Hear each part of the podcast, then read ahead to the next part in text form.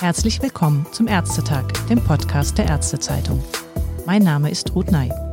Heutiges Thema sind die neurologischen Symptome, die offenbar auch mit Covid-19-Erkrankungen einhergehen können. Denn immer mehr Berichte deuten darauf hin, dass der Virusinfekt weit mehr als eine Lungenentzündung auslösen kann. Hier ist neben den eher blanden, transienten Geruchs- und Geschmacksstörungen auch von Schlaganfällen bis hin zur Meningoenzephalitis die Rede.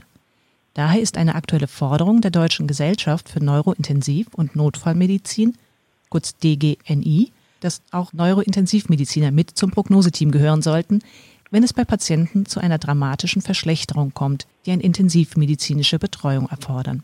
Unterstützt wird diese Forderung von Professor Julian Bösel, Chefarzt an der Klinik für Neurologie in Kassel und designierter Präsident der DGNI. Professor Bösel, ich begrüße Sie ganz herzlich am Telefon.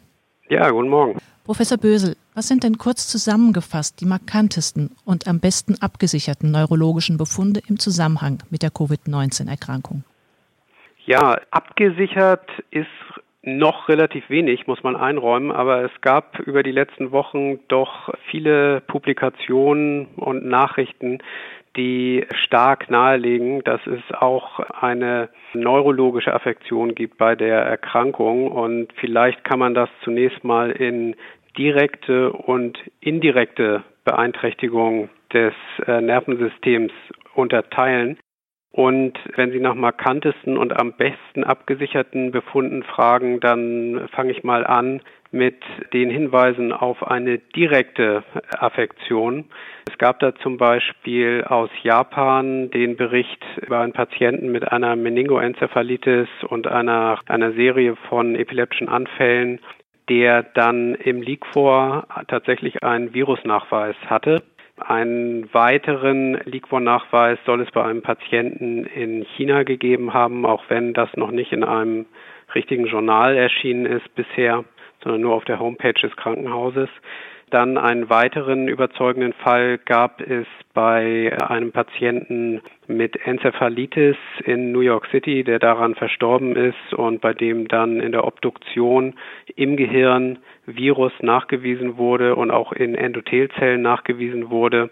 Also das sind schon zwei oder drei sehr überzeugende Hinweise auf eine, einen direkten Befall durch das Virus muss man sagen, das sind angesichts der großen Zahl äh, infizierter und auch Verstorbener weltweit natürlich nur sehr, sehr wenige Fälle. Es könnte schon mal ein gewisser Hinweis darauf sein, dass die direkte Affektion, das heißt also die Enzephalitis oder Meningitis durch das Virus vielleicht gar nicht so häufig vorkommt. Zahlenmäßig bedeutsamer ist möglicherweise die indirekte Auswirkungen der Virus Virusinfektion. Also zum Beispiel gab es nicht wenige Berichte über ischämische Schlaganfälle im Zusammenhang mit der Virusinfektion. Hier hat man bei mehreren Patienten auch in der Blutkonstellation Hinweise auf äh, Inflammation und Hyperkoagulabilität gefunden. Das könnte die Grundlage davon sein. Und ganz besonders beeindruckend war eine kürzliche Fallserie im New England Journal von jungen Patienten aus New York, also alle unter 50 mit Großgefäßverschlüssen, die ansonsten überhaupt gar keine vaskulären Risikofaktoren hatten. Und dann hat so eine Ganzkörperinfektion auch, das kennen wir auch von anderen Infektionen, sicherlich para- oder auch postinfektiöse Auswirkungen auf das Nervensystem. Also zum Beispiel wurden Fallserien veröffentlicht zum Guillain-Barré-Syndrom oder auch zum Miller-Fischer-Syndrom, also Affektion, inflammatorische Neuropathien. Und ein Fallbericht zeigte zum Beispiel auch eine akute hämorrhagisch nekrotisierende Enzephalopathie, wie man sie zum Beispiel nach Zytokinstürmen von Infektionen beobachtet. Also insgesamt zahlenmäßig jetzt noch nicht so viel. Man kann zu diesem Zeitpunkt noch gar nicht so richtig Inzidenzraten oder so angeben, aber in den Einzelfällen äh, doch sehr alarmierend. Und das sollte sicherlich Anlass dazu geben, ein Bewusstsein für die neurologischen Auswirkungen zu entwickeln. Welche Erkenntnisse gibt es denn über die Wege, wie das Virus das Nervensystem befällt oder möglicherweise befällt? Ja, ich hatte eben ja schon diesen einen Fall, dem Obduktionsbefund, äh, nicht nur in Neuronen, sondern auch Endothelzellen genannt. Das ist zusammen mit dem Wissen, dass andere Coronaviren früher in anderen äh, Epidemien auch schon solche Wege äh, genutzt haben, das ist ein ziemlich starker Hinweis darauf, dass eine wichtige Route die hämatogene Route ist. Die Viren könnten sich zum Beispiel äh, aus dem Blut an Endothelzellen andocken. Die Endothelzellen haben ja auch das ACE2 und das TMPR SS2. Das sind beides wichtige Membranbestandteile für den Eintritt des Virus in Zellen. Und auf diesem Wege könnten sie dann zum Beispiel die Blut-Hirn-Schranke überwinden. Also hämatogene Route, ferner wird auch lymphatische Ausbreitung diskutiert. Und die andere wichtige Route könnte sein transnasal äh, und transsynaptisch über den Bulbus olfactorius ins Gehirn oder auch über andere Hirnnerven die mit dem Hirnstamm in Verbindung stehen zum Beispiel, das wäre auch denkbar. Das mit dem transnasalen Weg und dem Bulbus olfactorius das ist auch schon längere Zeit jetzt sehr diskutiert worden, weil Riechstörungen als Covid-19-Symptom recht häufig gefunden worden sind. Man muss aber sagen, wenn jemand eine Riechstörung hat, dann heißt das wirklich nicht äh, automatisch, dass da auch eine neurologische Beteiligung eine Rolle spielt, denn das können auch, und ich denke, das wird auch für die Mehrheit der Fälle zutreffen, das können auch lokale Effekte auf Schleimhautrezeptoren sein. Also nicht gleich panisch werden, bloß genau. weil eine Riechstörung vorhanden ist. Umgekehrt stellt sich vielleicht auch die Frage, wenn eine Infektion mit dem Coronavirus vorliegt, verschlechtern sich dann unter Umständen auch bestehende neurologische Erkrankungen? Gibt es dazu Erkenntnisse? Also dazu gibt es meines Wissens noch keine belastbaren Erkenntnisse. Man kann sich natürlich gut vorstellen, dass jemand, der schon eine Vorschädigung des Gehirns hat und oder des Nervensystems hat und dann noch so eine schwere Virusinfektion, insbesondere vielleicht auch eine schwere Lungenerkrankung mit Intensivmedizinbedarf ähm, erleidet, dass das dann auch negative Auswirkungen auf seine Grunderkrankung hat. Und der eine oder andere Patient mit neurologischen Erkrankungen mag auch anfälliger sein für die Infektion. Aber dazu gibt es, wie gesagt, meines Wissens noch keine belastbaren Untersuchungen, die gehen aber in diesen Tagen los. Also es gibt Registerstudien, die darauf fokussieren, Patienten mit neurologischen Vorerkrankungen gezielt zu betrachten. Sie hatten es ja schon erwähnt. Es gibt neurologische Schäden. Sie sind nicht besonders häufig, aber das, was man bislang weiß, ist aus Ihrer Sicht doch durchaus alarmierend. Und ich denke, das ist mit ein Grund gewesen, dass Ihre Gesellschaft auch fordert, dass Neurointensivmediziner mit hinzugezogen werden sollen. Wie genau soll denn dann das multidisziplinäre Vorgehen bei einem schwerkranken Covid-19-Patienten aussehen, um alle Parameter an Herz, Hirn und Lunge gegeneinander abzuwägen? Ja, äh, man kann sich, glaube ich, schon an der Frage denken. Man braucht, äh, wie so oft, einen multidisziplinären Ansatz. Ne? Man muss äh, mit verschiedenen Fachbereichen zusammenkommen und sich um diese komplex erkrankten Patienten kümmern. Und Neurologen und Neurointensivmediziner sollten da unbedingt eine Rolle spielen und zu Rate gezogen werden. Also das ähm, ist, wenn jetzt ein Patient einen schweren Verlauf hat äh, mit Covid-19, dann wird sicherlich die ganze Situation sehr stark durch die Lungenerkrankung oder sogar das Lungenversagen geprägt sein. Und es kann sehr leicht passieren, dass neurologische Begleiterscheinungen dann maskiert sind und gar nicht auffallen. Und es ist einfach wichtig, dass alle Ärzte, die diese Patienten betreuen, wachsam sind und ein Bewusstsein dafür haben und niederschwellig zum Beispiel den Neurologen zum Konsil hinzuholen oder auch eine Bereitschaft haben, äh, neurologische Diagnostik durchzuführen. Das ist ganz wichtig und dann ist es natürlich auch wichtig, wenn wenn wir hier mal in die Situation kommen sollten, bisher ließ sich das ja zum Glück abwenden und so bleibt es hoffentlich auch, aber wenn wir mal in die Situation kommen sollten, dass triagiert werden muss, also entschieden werden muss, welcher Patient ein Intensivbett und ein Beatmungsgerät bekommt, dann ist auch da wichtig, Neurointensivmediziner hinzuzuziehen, wenn es um Patienten geht, die Hirnerkrankung haben weil ansonsten die Prognose und Aussicht derer Behandlung sicherlich fachlich nicht zuverlässig genug eingeschätzt werden kann. Mhm. Ihre Fachgesellschaft, Sie hatten es erwähnt, hat sich ganz konkret Gedanken auch aufgrund einer Umfrage zu diesen Allokationskriterien für den Fall einer Katastrophe und einer größeren Erkrankungswelle mit Triagierung auch gemacht.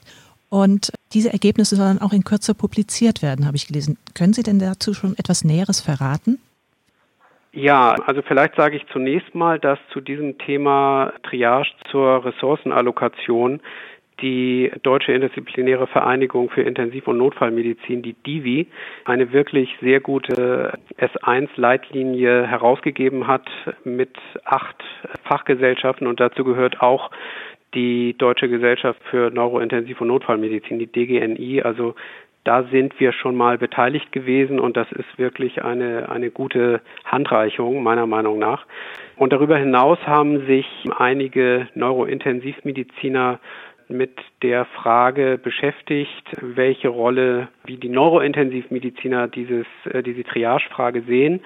Und äh, ich will da wirklich nicht besonders viel zu sagen, weil ich jetzt auch nicht federführend diese Studie durchgeführt habe, sondern nur daran beteiligt war.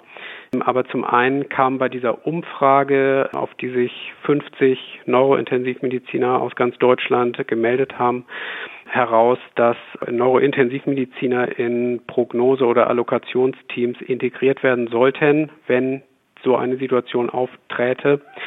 Und bei der Triage ist den Befragten wichtig, den äh, mutmaßlichen Patientenwillen zu eruieren und auch die Vorerkrankungen, auch die neurologischen Vorerkrankungen mit einzubeziehen in die Entscheidungen. Des Weiteren ist wichtig das Patientenalter, aber durchaus auch welche Rolle dieser Patient spielt. Also zum Beispiel, ob es jemand ist, der im Gesundheitssystem arbeitet, eine Pflegekraft ist, ein Arzt ist und so weiter.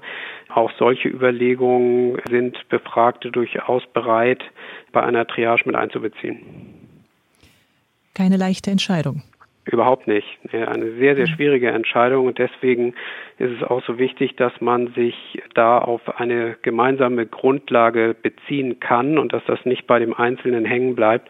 Deswegen möchte ich auch nochmal diese Divi-Empfehlung da nennen und auch sehr loben, dass das äh, zustande gekommen ist. Nochmal einen Schritt zurück, vorher zu der neurologischen Beteiligung. Das eine ist die Diagnostik. Gibt es denn auch schon mögliche therapeutische Ansätze bei neurologischen Komplikationen im Zusammenhang mit Covid-19? Hier werden ja zum Beispiel auch Antikoagulantien diskutiert. Hm. Ja, ich glaube, das wäre wirklich viel zu früh, da jetzt schon drüber zu spekulieren oder gar irgendwelche Empfehlungen zu machen, weil die ganze Erkenntnis zu diesem Aspekt von Covid-19 wirklich bisher auf kleinen Fallserien und Fallberichten beruht. Ja, also da jetzt therapeutische Option abzuleiten, das wäre äh, unseriös. Rein theoretisch könnte man sich vorstellen, dass wenn man inflammatorische Auswirkungen aufs Nervensystem beobachtet, dass man diese ähnlich behandelt wie bei anderen Inflammationen oder anderen Assoziationen mit Infektionen, nämlich immunmodulierend oder immunsuppressiv, also zum Beispiel per Steroidstoß, ja, ja aber wie gesagt, ne, mit, mit Vorbehalt, gab auch Serien von äh, Patienten mit Guillain-Barré-Syndrom im Zusammenhang mit Covid-19, die wie sonst auch beim GBS mit intravenösen Immunglobulinen behandelt worden sind und das schien ganz gut geklappt zu haben. Also das ist so eine, ein Element und das andere betrifft die zerebrovaskulären Komplikationen. Es scheint so zu sein, dass Covid-19-Patienten ja eine thrombogene Blutkonstellation haben und auch woanders im Körper zu Thrombosen und Embolien führt. Und es ist vermutlich sinnvoll, bei diesen eine sehr konsequente Thromboseprophylaxe durchzuführen, möglicherweise in manchen Fällen auch eine gerinnungswirksame Antikoagulation da ist mir zumindest eine Arbeit geläufig, aus der gewisse Signale kommen, dass das sinnvoll wäre. Aber das ist wirklich noch keine vernünftige Grundlage, um dazu was zu sagen. Dafür ist jetzt eben wichtig, dass man Registerstudien durchführt, wo auch die Neuroaffektion eine Rolle spielt. Und wenn man dann systematisch diese Dinge beleuchtet und äh, Erkenntnisse zu Inzidenzen und Verläufen hat, dann glaube ich, dann kann man erst äh, auch etwas zu Therapieoptionen sagen. Es gibt eine große Registerstudie europaweit, LEOS, in die sollen jetzt auch neurologische Aspekte Einzug halten. Und die Forschungsgruppe Ignite aus der DGNI hat jetzt eine Studie aufgelegt mit Fokus auf Neurointensivmedizin bei Covid-19. Das ist die Pandemic-Studie.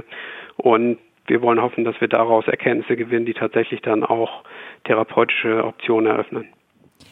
Ich möchte die Gelegenheit des Gesprächs mit Ihnen auch nutzen, auf den Deutschen Tag des Schlaganfalls am kommenden Sonntag hinzuweisen, denn auch Ihre Fachgesellschaft hat, wie andere Fachgesellschaften auch, darauf hingewiesen, dass spürbar weniger Patienten mit neurologischen Notfällen und deren Anzeichen in den letzten Wochen in die Kliniken und die Notaufnahmen gekommen sind.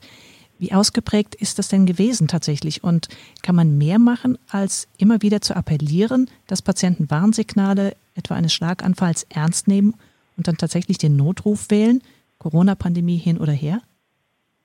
Äh, ja, ganz, ganz wichtiges Thema. Vielleicht sogar am wichtigsten von allem, was wir jetzt hier bis heute besprochen haben. Wir haben tatsächlich gesehen, dass Patienten mit neurologischen Notfällen und ganz besonders auch Schlaganfällen weniger häufig in unsere Notaufnahme kommen.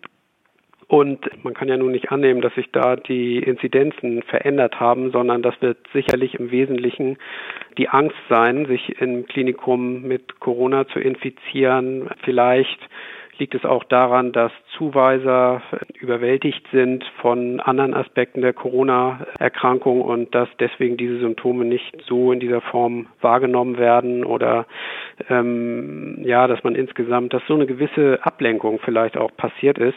Äh, aber es ist tatsächlich passiert und mancherorts hat man einen Rückgang von Schlaganfallpatienten in Größenordnung von 30 bis 40 Prozent beobachtet. Ganz besonders derer, die nur leichte oder mittelgradige Symptome haben die aber unter Umständen genauso sehr gefährdet sind, weil sie in Bälde dann doch einen schweren Schlaganfall erleiden können.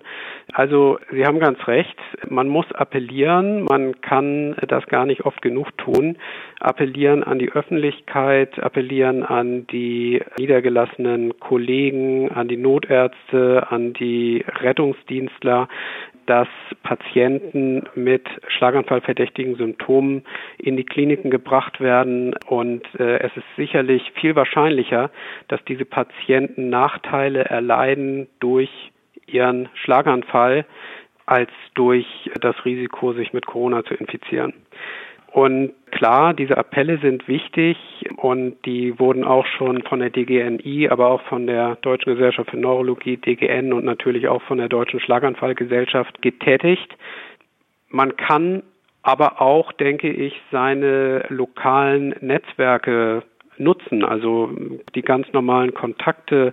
Ich denke, Neurologen, Schlaganfallneurologen sollten sich an diejenigen niedergelassenen oder anderen Zuweiser wenden in ihrem Bereich und da können möglicherweise auch die neurovaskulären Netzwerke, also die Schlaganfallnetzwerke über ihre äh, Kanäle auch äh, inklusive Telemedizin gute Dienste leisten, das Bewusstsein dafür zu schaffen, dass Corona nichts an einer optimalen und raschen Schlaganfallversorgung ändern sollte. Also passt das schon ganz gut. Der Fokus des äh, Schlag Tag des Schlaganfalls liegt ja auch ein bisschen dieses Jahr auf dem Thema Telemedizin und Vernetzung per Telemedizin. Würden Sie durchaus unterstützen? Absolut.